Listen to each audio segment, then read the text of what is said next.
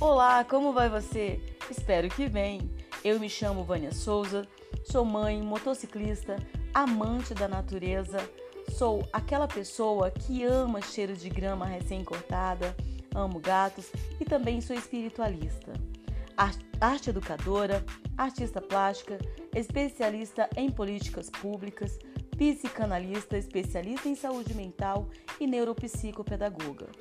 Como Cairão, um amigo meu, costuma dizer, eu sou o tipo de pessoa que tem ar nos pulmões. Estou aqui para apresentar a você o espaço Terapia para Quê?